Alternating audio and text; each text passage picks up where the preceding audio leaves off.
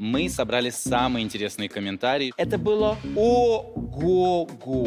В общем, накопились вопросики. Ольга спрашивает. А имя Ив – это сокращенное от Иван? Чаще всего меня называют маэстро. Уважаемый Александр, нам надо знать, кто, кто его убил. И абсолютно беспринципный. Деньги не пахнут. Алла нам пишет. Люди тоже хотели бы повторить опыт успешного дизайнера. А мы что, хуже? Хуже? Спасибо вам за ваши умные вопросы. Интересно, Шапокляк с Шанель рисовали? Леночка, поверьте мне, русские подарили Парижу шик Гуччи. Сколько людей смотрят и э, им нравится. Сергей задает нам вопрос. Совершенно мне все равно. Кто как загорал, в каких трусах. Идиотки. Ирина нам пишет. Из-за издевок троллей, которые то обвиняли меня в обилии шарфиков, то обвиняли меня в обилии бантиков. Ну, теперь вам фиг.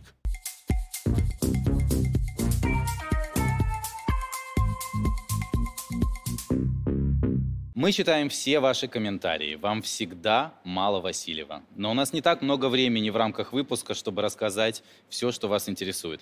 В общем, накопились вопросики. Мы собрали самые интересные, чтобы обсудить их в нашем специальном выпуске. Александр, здравствуйте. Здравствуйте. Или Александр Александрович, или Саша. Поступали претензии к тому, что ведущий обращается к Александру Васильеву по имени. Это многих возмущало. Давайте объясним, что вы, наверное, на меня не сильно обижаетесь. Нет, я это. не обижаюсь. Чаще всего меня называют маэстро.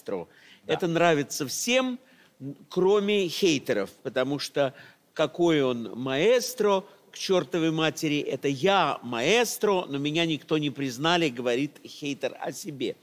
Хочу вам сказать, самые смешные имена, которые мне давали, думаю, заключаются в Александре Васильевиче Зайцеве. Недавно я записал подкаст с артистом Манучаровым, и подпись там такая. «Просмотрела с большим удовольствием». А оказывается, Зайцев не такой уж и дурак. Это, видимо, относилось ко мне. Я не Зайцев. И еще один интересный случай. Я ехал в такси в Екатеринбурге. Таксист все время оборачивался, все время оборачивался и говорил, слушайте, моя жена вас обожает. Вы это, вы подпишете? Я говорю, конечно, подпишу. Вот бумажка. Говорит, напишите.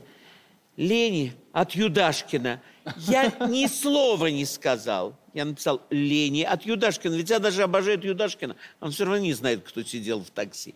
Поэтому я не Юдашкин, я не Зайцев, я Александр Александрович Васильев. Часто меня по западной традиции, потому что я очень много лет работаю на Западе, называют маэстро. Ничего в этом предусудительного нет, так называют мастеров своего дела. Ну, а к тому, что вас иногда ласково называют Сашей, вы как относитесь? Ну, а почему нет? Почему же не Саша? А как меня называть? Глаша, что ли? Ну, Саша, да. Я тоже, честно говоря, не узрел в этом ничего такого. Мы с Александром знакомы уже, Лет 13. уже достаточно много, поэтому мы как родственники фактически. Можно сказать, да. И работаем вместе в МГУ. Абсолютно. Тоже верно. не скроем этого. Не только в подкасте. Катерина Катерина пишет нам следующее. Одно мне невдомек. Если все эти занятия модой так востребуемы и вожделенны, то почему удел почти всех домов – это банкротство и забвение? Значит, не так уж и надобно все это людям. Катерина, вы знаете, что удел всего на Земле – это всегда банкротство и забвение. Я вам даже скажу больше. Все тлен и все прах. Все боится времени. И даже пирамиды со временем ветшают. Вот так устроена Вселенная, что кто бы ни родился, он в конце умирает. Нету в истории моды ни одного дома, который бы длился 300 лет. Такого никогда не случилось. И даже самые старинные марки, а я могу их всех перечислить, это Герлен, вот из тех, которые еще на слуху, потому что это все-таки начало 19 века. Луи Виттон, который до сих пор, Эрмес, это самые старинные марки. Ланвен, который до сих пор жив, я имею в виду, что это имя существует рядом с нами. Они тоже имели начало и мать честная будут иметь конец. Поэтому в моде точно так же, как в спорте, в технике, в медицине, да в чем угодно. Мир конечен, баста, иначе не бывает. А история изучает как раз вот период, когда это началось, достигло расцвета и затем конечно же, уходят в небытие. Потому что если я вам перечислю все те дома моды, которые вообще в принципе существовали, большинство из них вы не только не в зуб ногой, но никогда даже не слышали. У меня популярный Инстаграм, там тоже очень много подписчиков. И вот недавно я публикую э, маленький некролог об очень знаменитой британской балерине русского происхождения Галины Самцовой. Большинство написало, никогда такого словосочетания не слышали. А что же мне делать? Ну, не слышали, не слышали. Я стараюсь людей возвысить, а не принизить, потому что действительно есть масса информации, не только которой я владею, может, и другие тоже ей владеют, но она не является очень широко распространенной. В этом и есть уникальность каждого историка моды, кто серьезно занимается не по верхам самым популярным, а по низам самым непопулярным. А вы смотрите, кстати, Инстаграм? Подписаны я на все кого-то? время смотрю, но в общем я считаю, что соцсети – это ярмарка тщеславия. И для себя я решил, что большинство э, фотографий меня не интересует. Меня не интересуют фотографии ТикТок. Меня не интересуют никакие рожи, подпрыгивания, чужая еда, чужой автомобиль, чужой пляж, чужая кошечка и чужая собачка. Может, потому что я эгоист, меня интересует моя собачка, но я слишком много не спамлю ею и не слишком много заставляю всех смотреть, как мой котик пописал, покакал, что он съел и как он погулял. Потому что я считаю, что частная жизнь все-таки должна оставаться частной жизнью. И э, действительно, мы все публикуем многое, но вот, например, для меня важнее не тот пиджак, который у меня появился, я никогда не делаю такую публикацию. Но, например, если у меня появился новый дом или квартира, и я его хорошо оформил, я об этом пишу. Если у меня вышла новая книга, я об этом э, рассказываю. Я не люблю про пирожки, не люблю про котят, не люблю про цветочки, не люблю. Нет, и про чужой отдых совершенно мне все равно. Кто как загорал, в каких трусах, где они лежали и на каком катамаране ездили. И в какой позе? Уважаемый Александр, нам надо знать, кто, кто его убил. Комментарий Александра Васильева, это вы написали? Да. У меня нету тяги Гуччи, хотя мы записали очень успешный с вами подкасты. Я вижу, сколько людей смотрят и Есть э, среди наших комментариев и теории заговора. Например, э, звучит следующим образом. Не верю в историю модных домов. Это корпорации по активному маркетингу с участием психологов. Эти истории про бедных дизайнеров – рекламный ход, считает Октябрина Приморская. Э, Ну, во-первых, Октябрина Приморская – это вымышленный псевдоним. Поэтому, Вы думаете? Ну, конечно. Не может быть такого сочетания. Ни Октябрина, ни Приморская. Это просто... То есть, возможно, это вообще пишет мужчина. Часто они берут такие Хм. псевдонимы. И я бы сказал первое. А второе, ну, большинство дизайнеров начинали в нищете. Это правда. Они начинали в нищете и добились успеха И мы рассказывали здесь эти разным, истории. разным способом. Бывали так, что это были какие-то внешние инвестиции, бывали, что это личный упорный труд. И подвести общий итог под историей каждого дизайнера, но убрать у них талант в какой бы то ни было области тоже невозможно. Если бы они были бездари, никто бы о них не заговорил.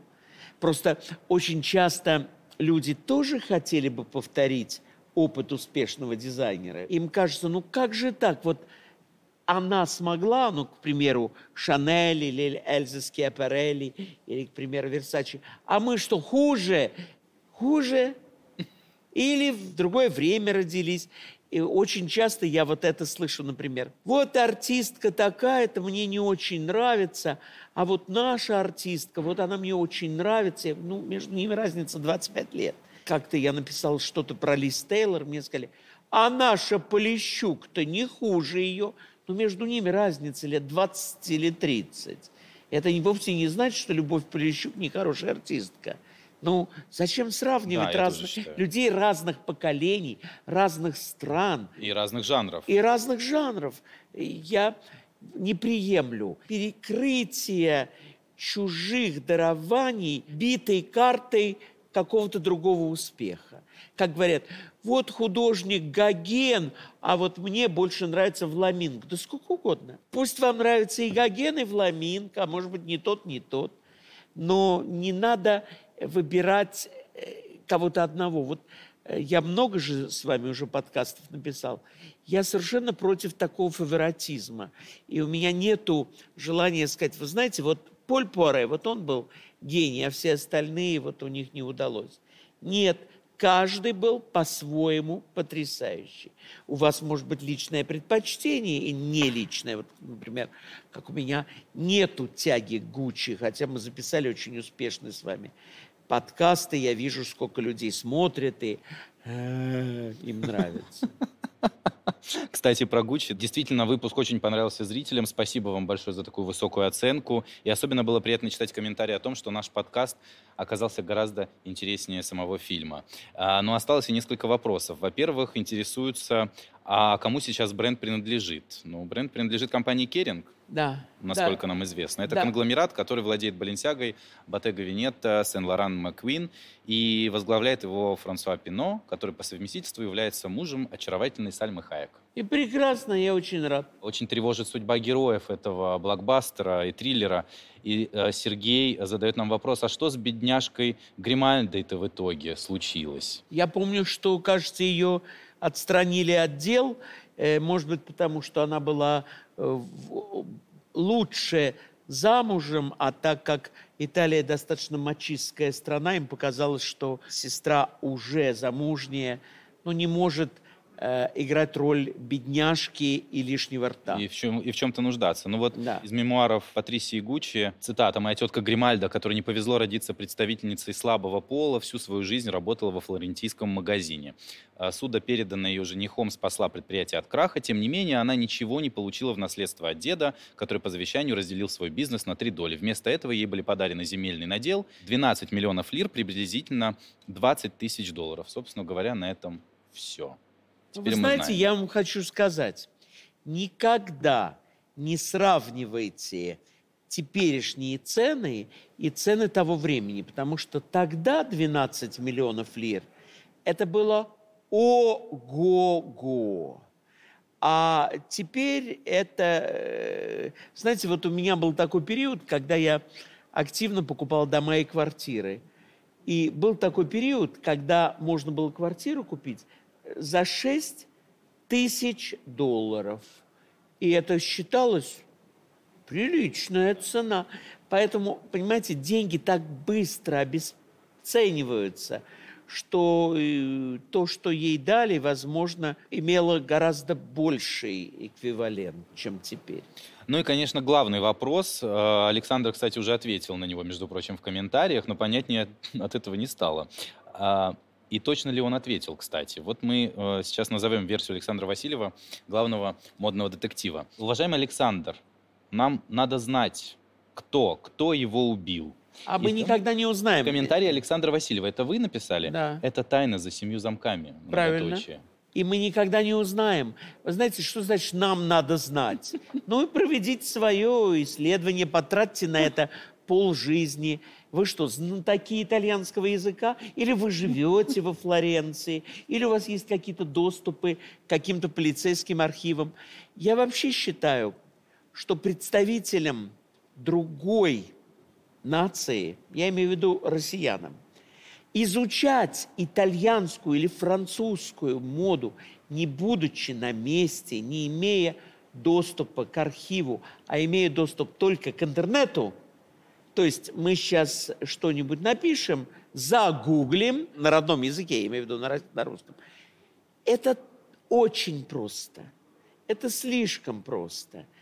Поэтому вот, например, когда я начинал свою карьеру, а это было уж почти 40 лет назад, и вот изучал реальную историю моды, я все время ходил в архивы, все время ходил в библиотеки, все время искал первоисточники, которые я даже теперь в интернете не нахожу. Поймите, в интернете есть только то, что люди туда положили.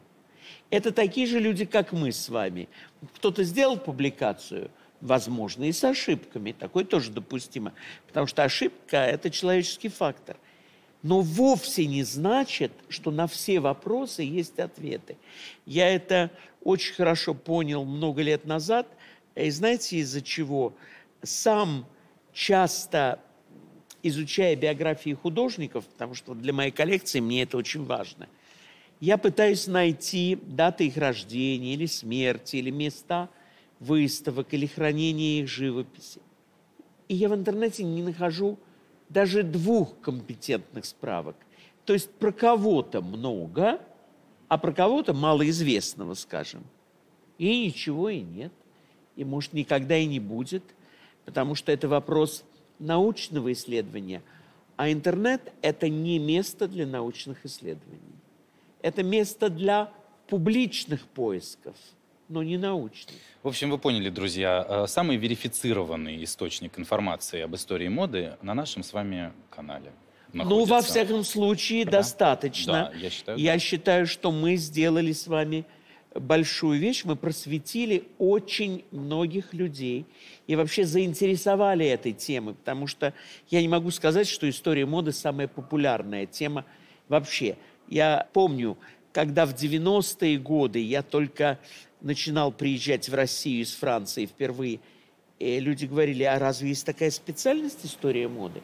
А разве у моды есть история? Я это слышал, тогда не было еще интернета. Постоянно. Что себе Васильев воображает? Разве можно быть историком моды? Где это он такое выучил? Писали различного рода идиотки. Они говорили, а что этому кто-то учит? время нас учит погружаться и изучать. И не на все темы в ту пору были факультеты. Теперь, конечно, факультетов, которые изучают историю моды, гораздо больше. И в Петербурге, э, в э, прекрасном университете имени Косыгина, и в Москве, в МГУ, на нашей МБА теория моды, и э, в Британке, в разных местах преподают. Я не могу сказать, что это теперь стало редкость. Да и самих педагогов теперь можно исчислять десятками, а не двумя-тремя, как это было раньше. Правильно? Как вы, кстати, относитесь к тому, что Я обожаю. специалистов э, Я стало... обожаю это. Я больше. знаю, что, понимаете, мы никто не вечен. И я знаю, что зерно было посажено, оно проросло, оно дало всходы, и мы не будем больше дикими такими, какими мы были в 80-е годы.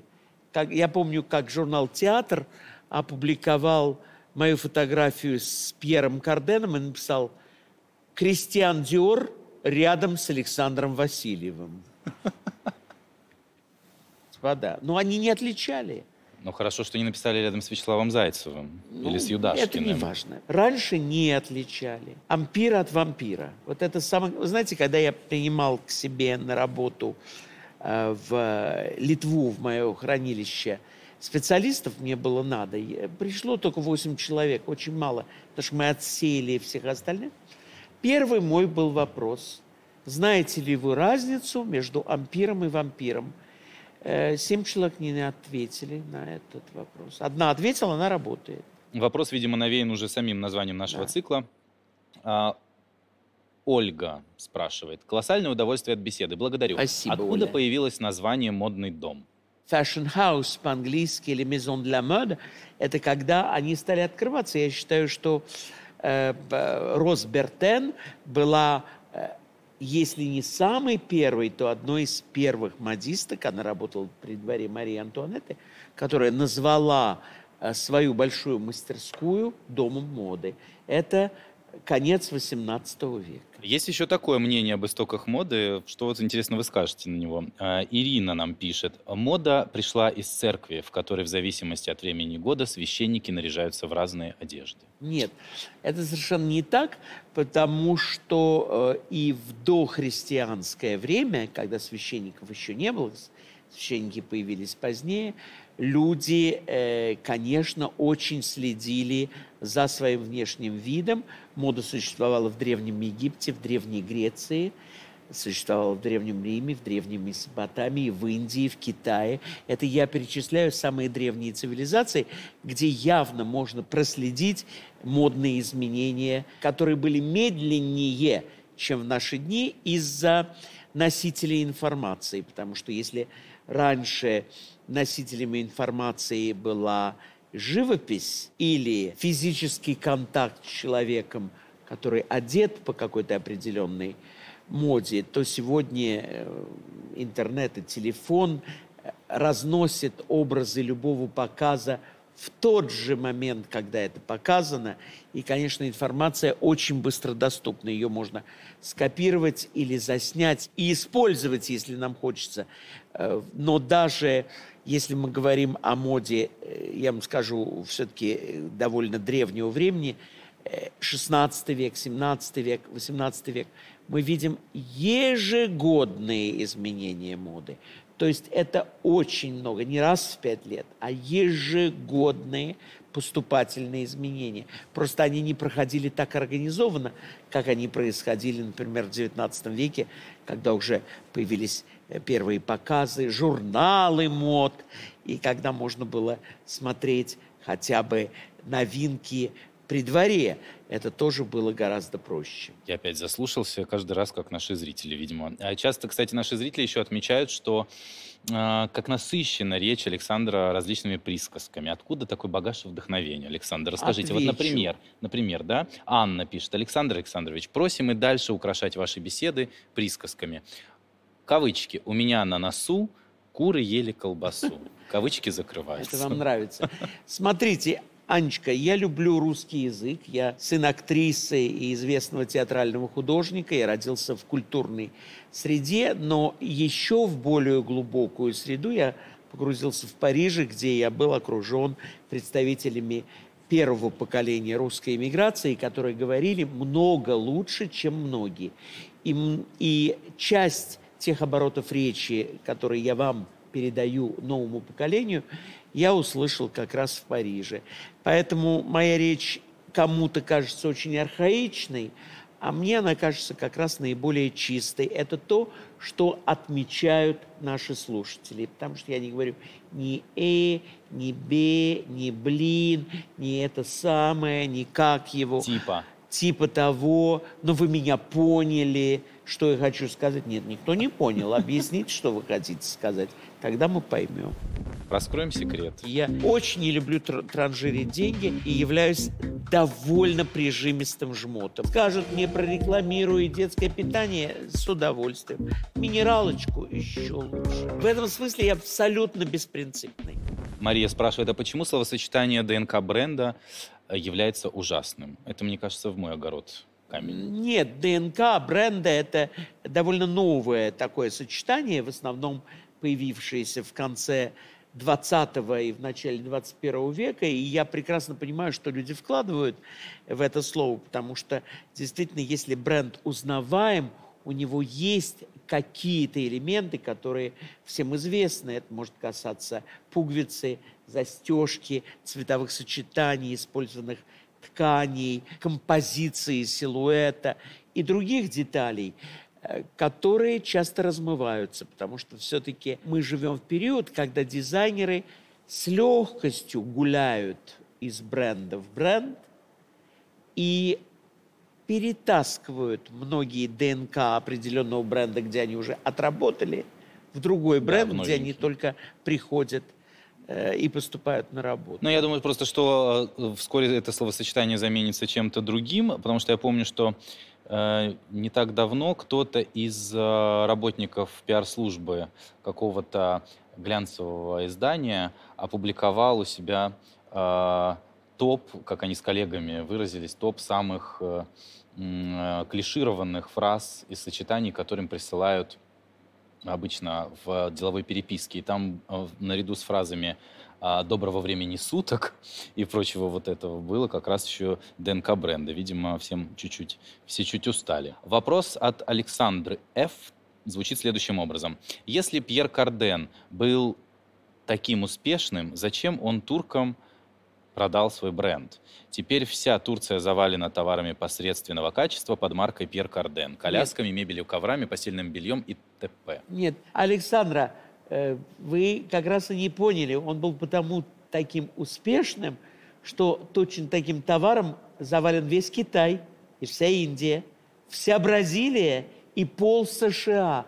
Дело в том, что он был первым дизайнером, который стал продавать без всяких ограничений свое имя. И купили очень многие страны. Вы найдете это и в Египте, и в Марокко. Вы будете просто поражены. Не все товары, которые вы перечислили, сделаны Первым Карденом. Он, наоборот, сделал на этом миллионы или миллиарды. Вот именно в этом его успех. А успех еще измеряется тем, что все эти страны, большие, крупные страны, о которых я вам сказал, захотели купить и захотели продавать посредственного качества вещи, потому что публика клюет на это словосочетание. Вот я бы так объяснил. Ольга Степанова спрашивает, интересно, Шапокляк с Шанель рисовали или нет? Нет. Уж очень как она на нее я похожа. выяснил, нет. Рисовали со свекрови мультипликатора, которая была ярой поклонницей Шанель.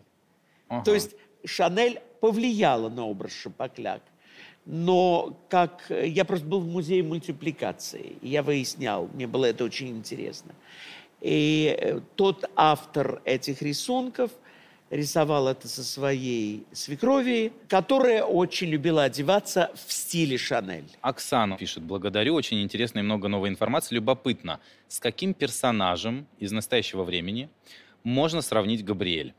И если бы Коко, крестьянка, жила в нашем поколении, то исполнилась бы ее мечта выйти замуж за аристократа высшего уровня? Ну, во-первых, наше время не богато аристократами высшего уровня. Увы. Обилие крестьянок на рынке невест зашкаливает.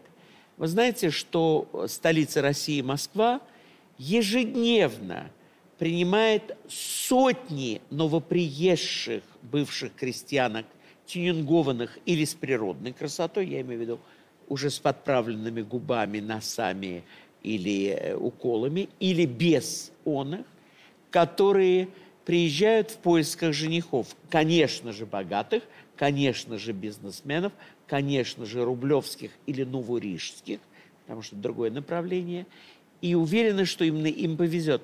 Кому-то везет. Шанель тоже шла этим же путем. Просто она сделала свою пластику позднее, когда действительно возраст это потребовал. Круговую подтяжку она сделала. Как вы знаете, в Голливуде в 30-е годы это была первая, а вторую уже в 50-е годы, когда вернулась.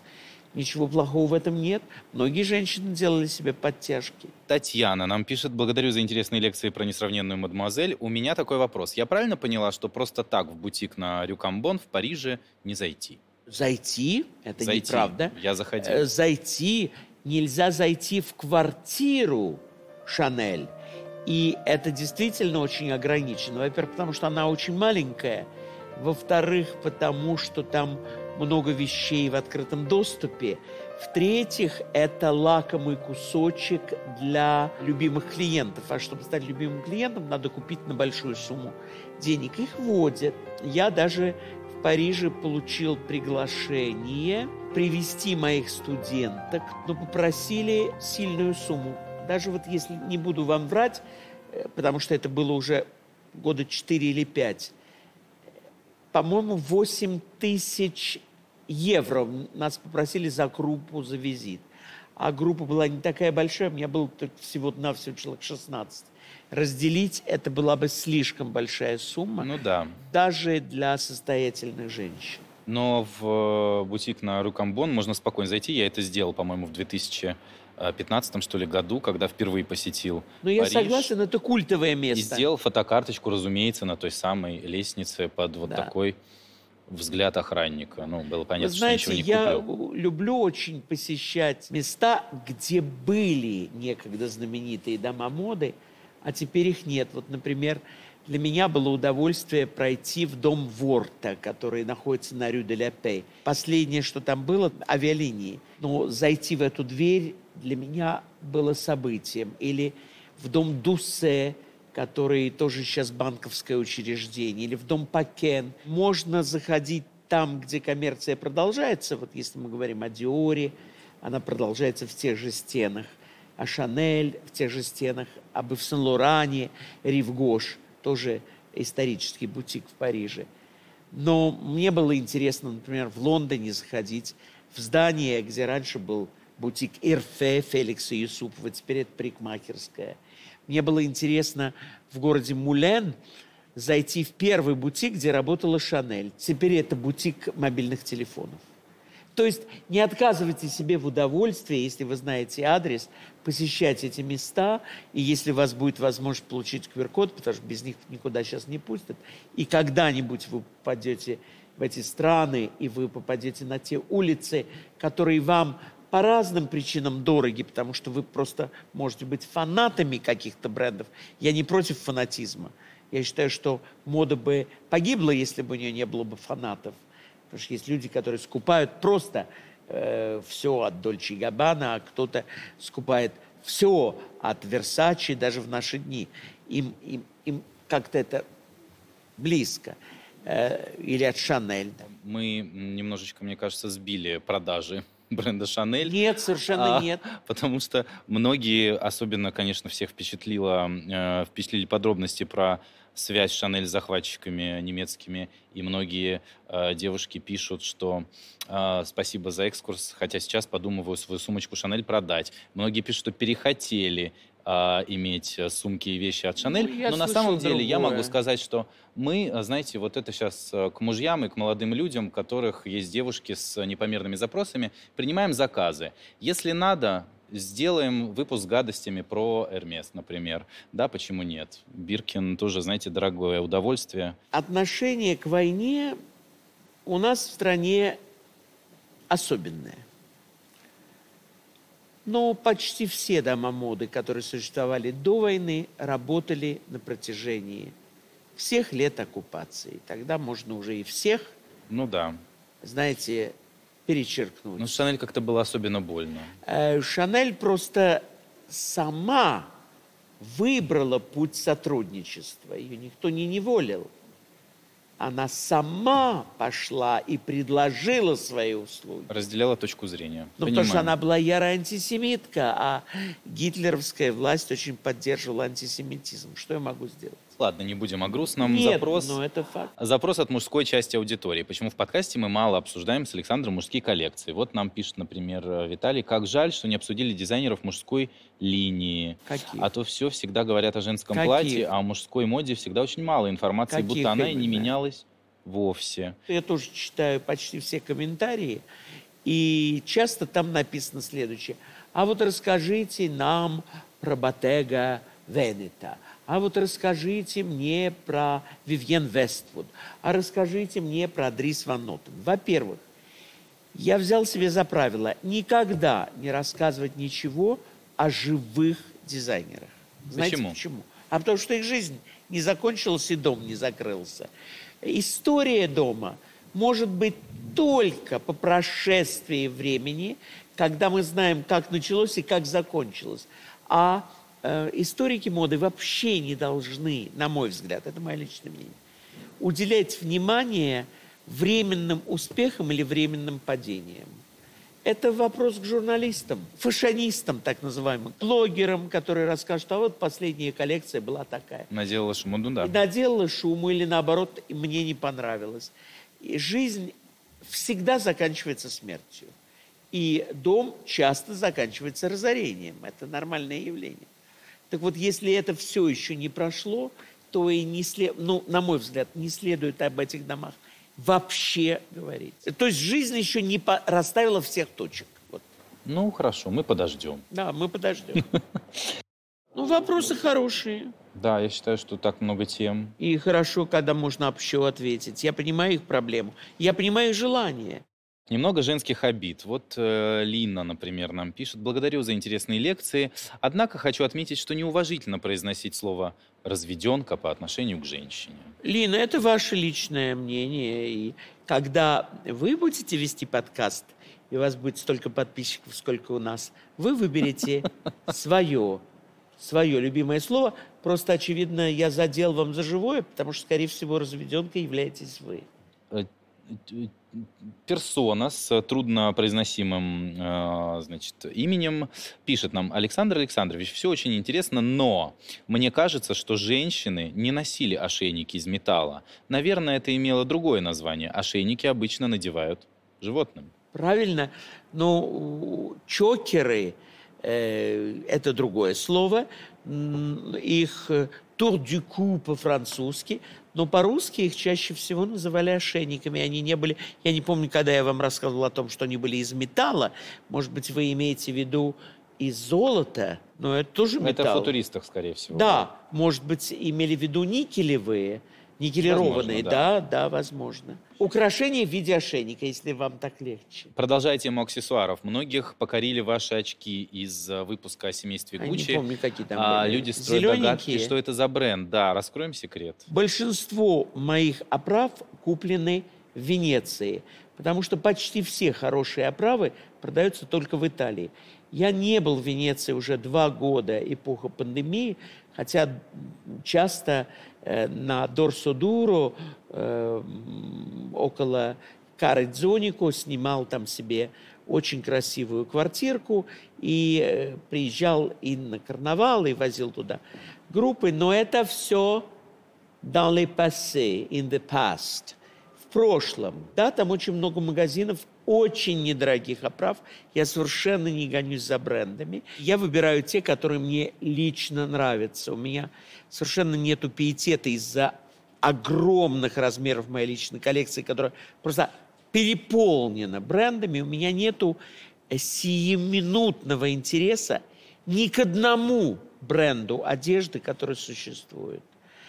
Э, потому что я понимаю, что это просто название, которое напечатано на этикетке, больше ничего.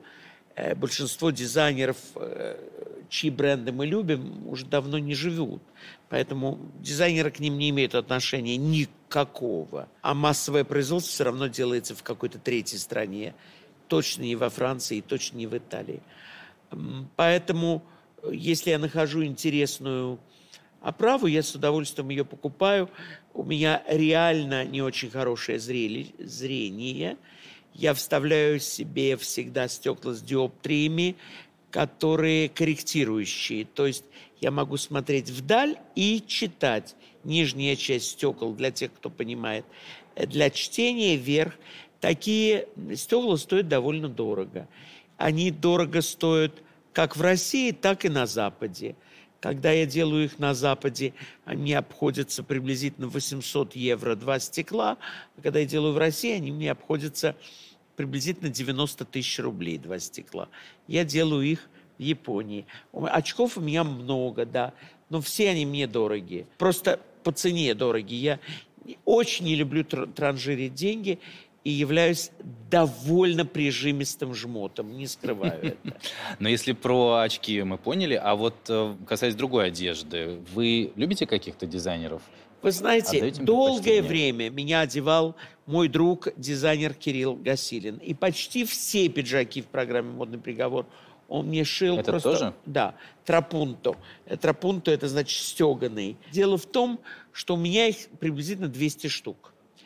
Э, конечно, э, э, по сезону я достаю те цвета, они разных цветов и разных тканей, которые сейчас в тренде. Из-за того, что их так много, то я могу вытащить небольшую, создать небольшую коллекцию из 12-15, которые вот в этом сезоне очень хорошо проходят, потому что они, скажем, сиреневые или лиловые, и они very perry, или они зеленые, или они ярко-желтые, или они бирюзовые, или они оранжевые, и тогда я их надеваю. Но также мне много шьет Э, портниха Светлана Левченко в модном приговоре. Да, Света. Света, спасибо Вы вам только большое. сегодня переставляла мне пуговицу на да, моем потому пиджаке. что она действительно очень хорошо делает. Часто эти ткани я сам покупаю э, часто в Париже, иногда здесь в магазине так называемых остатков итальянских тканей, а иногда поклонницы мне приносят э, куски. Я совершенно не стесняюсь этого и э, использую, если это подходит к цветовой гамме данного сезона, какую-нибудь обновочку себе делать. Я, кстати, обратил внимание, что ваш личный стиль очень эволюционировал за 10 лет. Если мы вспомним Александра Я Васильева, раньше носил. образца, да, например, 2010 года, то это было очень много этники. И Да, это потому что я тогда много жил в Марокко и в Турции. И очень много работал в Гонконге. и Там было столько китайской этники. Я очень много этого привозил. А, но потом я посмотрел на своих коллег. Я, конечно, очень многое взял от Эвелины Хромченко. Я посмотрел, как она к этому относится. И я подумал, если это требуется, ну хорошо, мы обойдемся без этники, без шарфиков. Потому что я шарфики вообще теперь не ношу. И бабочки не ношу. И в основном это из-за издевок троллей, которые то обменяли меня в обилии шарфиков, то обвиняли меня в обилии бантиков. Ну, теперь вам фиг. Бантики – фиг, шарфики. Надо будет в футболочке посижу. Мне совершенно это все равно. Потому что я настолько не однобокий человек в смысле образов. э, Надо будет и в цепях посижу. Просто сейчас модно в цепях. Просто я не очень люблю вес. Ваши преданные поклонники замечают все. Вот после выпуска об Эльзе Скиапарелли возникли вопросы о а, кроссовках на Александре Васильеве. Почти никогда не ношу. Как так вышло? Когда и почему Александр изменил свое отношение к спортивной Я обуви? терпеть их не могу никогда не ношу. Просто так как нас показывают и показывают нашу обувь, и надо быть трендовым, я их надеваю, но не хожу в них. Я считаю, что это неудобная обувь, неэстетичная обувь, и если бы была моя возможность, я бы их не носил. Но так как я жертва обстоятельств, надо, надену. Я терпеть не могу рваные джинсы, но если будет надо, а так как я очень многое делаю, не скрываю, за деньги, вот мне скажут, рекламируй, надену. В этом смысле я абсолютно беспринципный. Как и Веспасьян в свое время император сказал, что деньги не пахнут, я до сих пор так считаю. Деньги не пахнут. Конечно, если это не связано со смертоубийством, прости господи, Ну, вообще, никогда да. не пошел Хотелось это. бы, чтобы так не было. Ну, Просто вам рассказываю. А рекламировать, вот скажут мне прорекламирую детское питание с удовольствием. Скажут книжку с удовольствием. Не скрываю. Минералочку еще лучше. Боже, эталонный инфлюенсер. Да. Ну, потому что у Прекрасно. меня очень много предложений. Я понимаю. Э, И я не могу сказать, что это безумные деньги. Э, Потому что многие любят посчитать мои доходы. Это хорошие деньги, но, наверное, они всегда оцениваются количеством подписчиков в Инстаграм. И всегда платят пропорционально им. Но сейчас, кстати, э, тенденция такова, что якобы есть такое мнение у людей, которые занимаются исследованиями Рекламой? медиагентств, да, э, говорят, что гораздо больший уровень доверия э, сегодня у людей к микроинфлюенсерам. Не к людям с большим количеством э, подписчиков. Ну, я не знаю, макро я или микро. Вы скорее мне хва- макро, у вас но мне сколько? хватает Полтора миллиона, на да? то, чтобы, да, на то, чтобы оплатить моих реставраторов, собрать мои коллекции, сохранить их, оплатить хранилище и э, сделать вот все те выставки, которые я делаю. Кстати, вот о коллекциях пишет нам наш зритель а, такой комментарий. Спустя все выпуски с Александром Васильевым, где он упоминал, что у него есть то, то это платье, то еще такая коллекция, я начала задаваться вопросом, а чего же у него нет? Так вот, чего нет у Александра в Да нет, коллекции? конечно, но у меня хотелось бы нет. заполучить. Не- Если честно, Да. Ничего Только не честно. хотелось бы. А, да? Не, абсолютно. Я перешел ту грань э, желания владеть. Каждый день получаю дары. Огромное количество. И каждый день закупаю. Потому что я все время в аукционе. Вот часто мне даже говорят, э, моя коллега Евелина Хромченко, что вы в вашем айпаде во время модного приговора, потому что у нас бывают перерывы на переодевание. Я сижу и смотрю в аукционах, что я могу приобрести. Но так как я готовлю новые выставки постоянно, открытие новых музеев постоянно, мне надо следить, потому что все аукционы, это мгновенно, это как мотыльки. Они вот сейчас есть, и потом они уходят. Сейчас, э, кстати, у меня в Москве роскошная выставка Музея Востока, называется «Русский Константинополь». Она пользуется бешеным успехом, просто бешеным. Хотя я за эту выставку не получил ни одной копейки. Это полностью благотворительность с моей стороны, и за билеты тоже не имею, поэтому я имею право ее прорекламировать. Это не реклама финансовая. У меня нет ни одного платья Леди Дианы, и я не хочу. Почему? А потому что их средняя цена, я вам сказал про мою жадность легендарную, да. 80 тысяч евро за платье. Ну, не хочу я отдавать такие деньги. Я на эти деньги куплю 10 платьев 18 века, и они составят грандиозную выставку. Тем более, что их всех купил, скупил мой коллега из Чили Хосе Яруль, знаменитый коллекционер у частном музея моды в Сантьяго, в Чили. Крупнейший и лучший, наверное, частный музей. Лана, а, согласно с Васильевым, но никогда не понимала скупку антиквариата. Зачем пользоваться старьем, бывшим уже в употреблении, пусть и красивым. Ладно, Музеи, да, да, дурочка, посмотреть. понимаете, как я могу сделать? Ну, дурочка и дурочка. Зачем ходить в ресторан? Вы пользуетесь тарелкой, э, которой уже пользуется до вас 10 правда? тысяч человек. А этой вилкой, может быть, в зубах ковырял кто-то до вас вам, да? А в ванной, в которой вы ляжете в гостинице, уже там полежали, а на той кровати, даже в очень новом отеле, может быть, занимались, боже мой, чем? Мы даже представить не можем. Не можем. Э, есть люди малокультурные, отвергающие старину. Есть люди с тонким чувством культуры, которые хотят жить рядом с историей. Я принадлежу ко второй категории. Каждая война – это огромный доход. Просто не для всех. Для большинства это разрушение, смерть, несчастье и бомбежки. Но для некоторых, для торговцев оружия, это бизнес высокого класса. Чуть в шоке от этого выпуска. Как зовут эту вертихвостку? Оксана у нас спрашивает. Кто носил, интересно, в сороковых экстравагантные вещи с Киапарелли? Кем были эти клиентки? Или она шила, например, такие бюстгальтеры, кепи с прозрачными козырьками, перчатки с маникюром на поток. Эльза вообще в сороковые годы в Париже не работала. Она в сороковом году уехала в США и читала там лекции, работала для Красного э, Креста. Как я уже э, вам рассказал, ее место заняла шведка Ирен Дана, которая была зам директора и которую Эльза очень похвалила. Она сказала, пока меня не было, вы хорошо справились с работой. Кто покупал эти вещи? Жены немецких офицеров. У меня даже есть в коллекции счета дома Эльзы Скиапарелли за 43 год, самый разгар войны.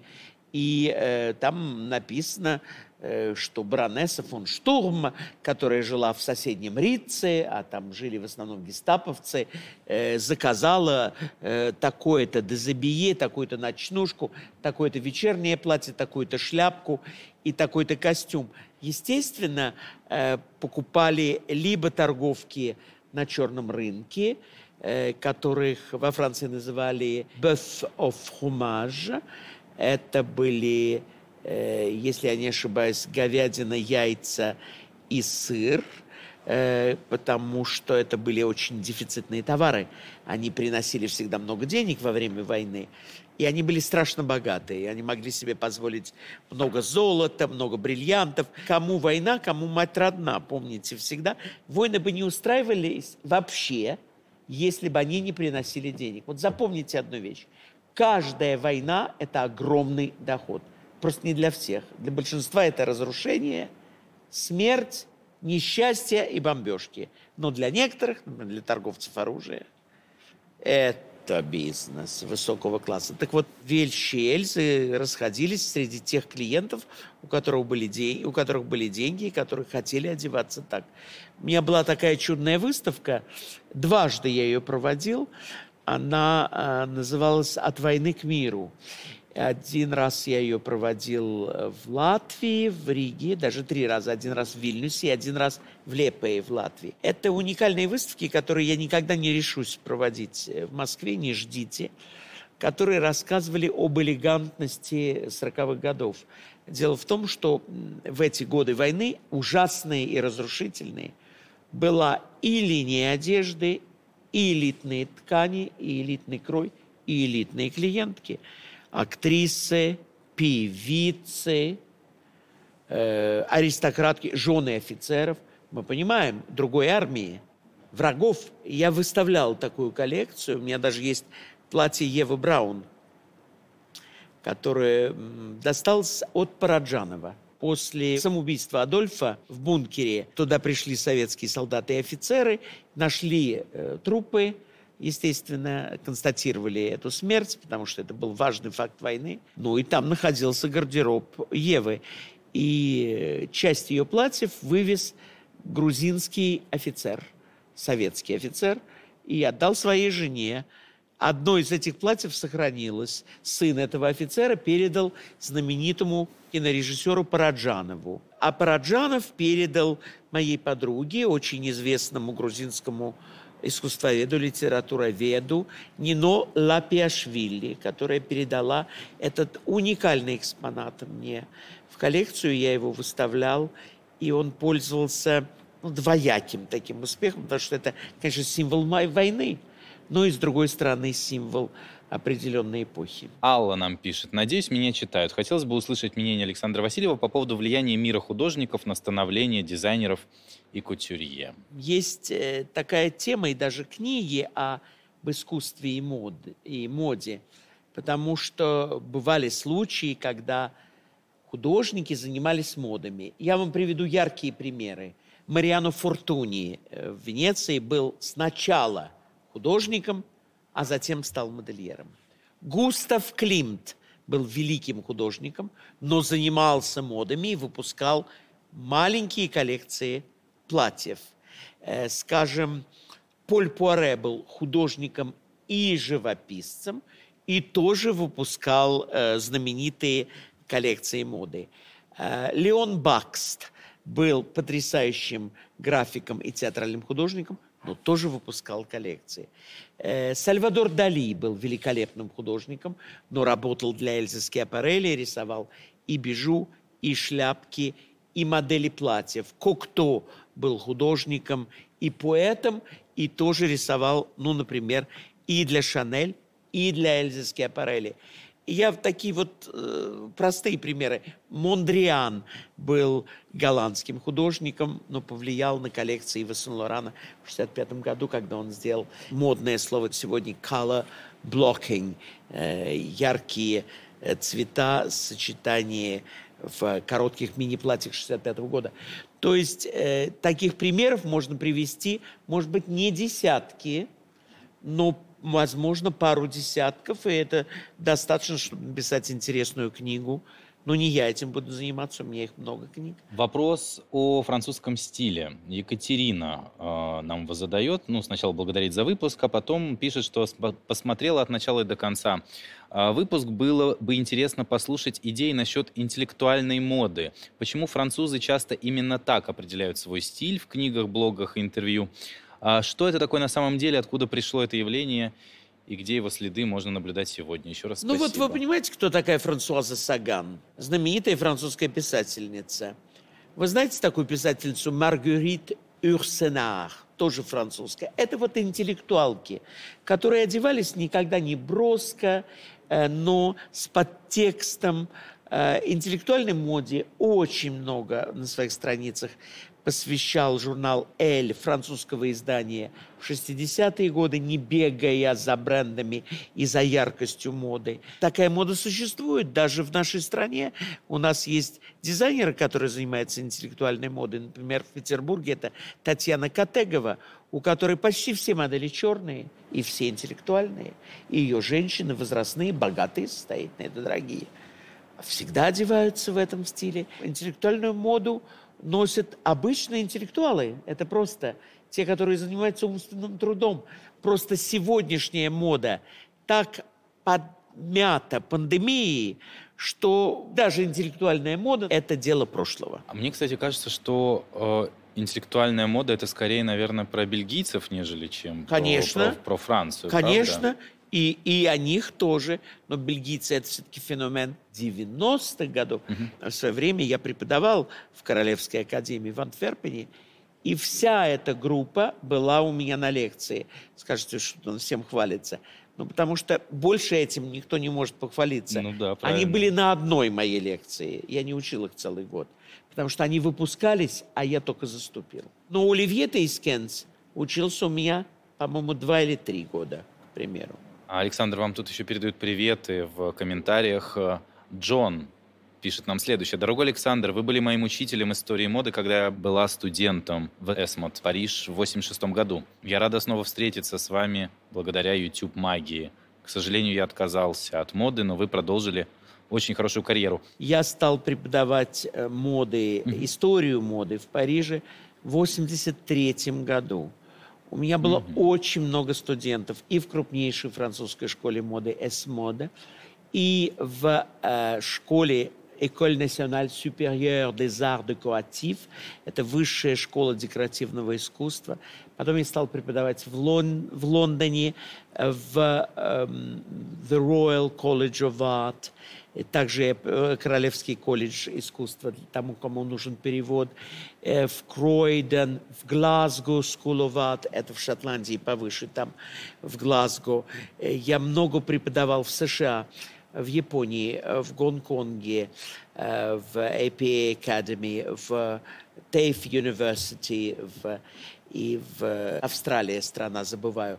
Очень много в Южной Америке преподавал. Короче, в Турции, в Бельгии, в Ла Камбра, это национальная школа визуальных искусств, очень крупная в Бельгии. И э, я свободно говорю на некоторых языках. Гнусные тролли очень любят говорить, Васильев не знает иностранных языков, он нигде не преподавал, ну, везде. Во-первых, я сохранил даже все э, письма от всех директоров, они называются «To whom it might concern. Это для тех, кому это будет интересно. С какого числа по какое число, в какой академии или в какой школе и колледже я преподавал, потому что я подумал, вот я состарюсь, а люди не будут верить, что я сделал такую карьеру. А как доказать? Знаете, что в архивы звоните, в школы. Я сохранил все, не только в ксероксах, но и в оригиналах. Эм, такой вот, э, как бы сказать, пред предусмотрительный, что ли, дя, дядька вам попался. Просят, что называется, пояснить э, за шик. Елена нам пишет, русские подарили Парижу шик, Французы бы очень посмеялись, услышав такое. Во Франции вполне лояльно относятся к иностранным культурам и не прочь иногда побаловаться модой на ту или иную страну. Но делать подобные заявления не очень. А русский шик не имеет абсолютно ничего общего с французским. Поверьте, живу во Франции уже 20 лет. Как зовут эту вертихвостку? А, Елена. Леночка, а я живу 40 лет. Поверьте мне, русские подарили Парижу шик. Просто вы приехали уже в 21 веке, и то, что русские сегодня приносят в Париж, это такой фольклор. А я говорю о другой эпохе. Мы будем делать специальный подкаст о русской моде. И тогда вы узнаете, как в довоенное время, в 20-е и 30-е годы, когда вас отродясь не было, и вас и в Париже не было, русские подарили Парижу шик. Как здорово узнать так много нового от нас, правда? Есть еще э, комментарий и вопрос насчет «русские подарили Парижу шик». А чего же себе немного не оставили? Расскажу тоже, потому что те, кто подарил шик, была первая волна русской эмиграции – которая покинула пределы нашей Родины и не оставила шика в стране. Ольга а, спрашивает, а имя Ив – это сокращенное от Иван? Ну, например. Кого? Имя Ив – это сокращенное от Иван? Нет, Ив – это Ив Сен-Лоран, не имеет никакого отношения к, к имени Иван. Кажется, мы помогли кому-то разобраться в семейном древе.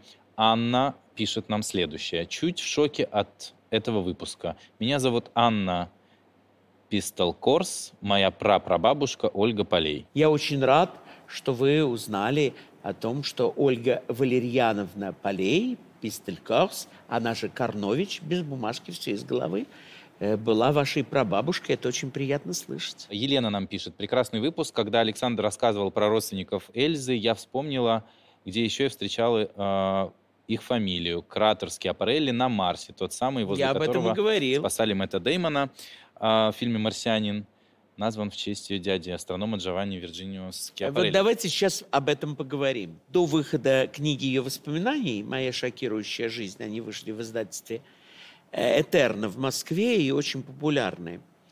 Э, Ее фамилию по-русски часто ошибочно писали через мягкий знак. Скьяпарелли. Но вот именно существование на Марсе того самого кратера Скиапарелли и большая советская энциклопедия, которая была издана еще в 50-е годы, ничего не говорила об Эльзе, но рассказывала о ее дедушке астрономии. И он там был прописан как Скиапарелли, хотя произношение Скьяп почти аналогично правописанию Скиап. Но грамотно писать Скиапарелли, потому что так писали уже 70 лет назад. Александр, а что бы вы хотели, чтобы назвали в вашу честь? Я думаю, музей моды. Я подозревал, что это ответ будет именно таким. Я даже не сомневаюсь, что так и будет. Я тоже не сомневаюсь, что так и будет. А раз уж мы упомянули про кино, назовите три ваших любимых фильма. Мне трудно сказать. Вы знаете, я большой любитель э, черно-белого кино и старого кино. И одно время в кинотеатре «Октябрь» в Москве я проводил семинары фильмов, связанных с большим стилем и модой, и очень часто комментировал их. И я считаю, что один из самых великих фильмов, которые я, может быть, из-за моего романтизма, рекомендую всем посмотреть, если вы не видели, это «Касабланка» с Ингрид Бергман и Хэмфри Богартом. Это «Ниночка» с Гретой Гарбо, которую я очень высоко ценю. И, может быть, «Римские каникулы» с Одри Хепберн. Такие простые старые фильмы, но они вам принесут большую радость. Александр, спасибо вам большое. Это это, всё? это был... Да. Что-то коротко сегодня. Сегодня коротко, но в следующий раз будет... Спасибо всем за то, длиннее. что вы так интересуетесь. Спасибо вам за ваши умные вопросы. И спасибо всем тем, кто хочет проспонсировать наши книги, выставки и подкасты. Потому что многие пишут, а почему бы об этом не рассказать, а почему бы об этом? Когда вы принесете нам конвертики, мы вам Мы расскажем. ждем донатов, мне Мы кажется. ждем от вас донатов. Даром только птички поют и сыр в мышеловке. Спасибо, Александр. Обязательно Пожалуйста. повторим.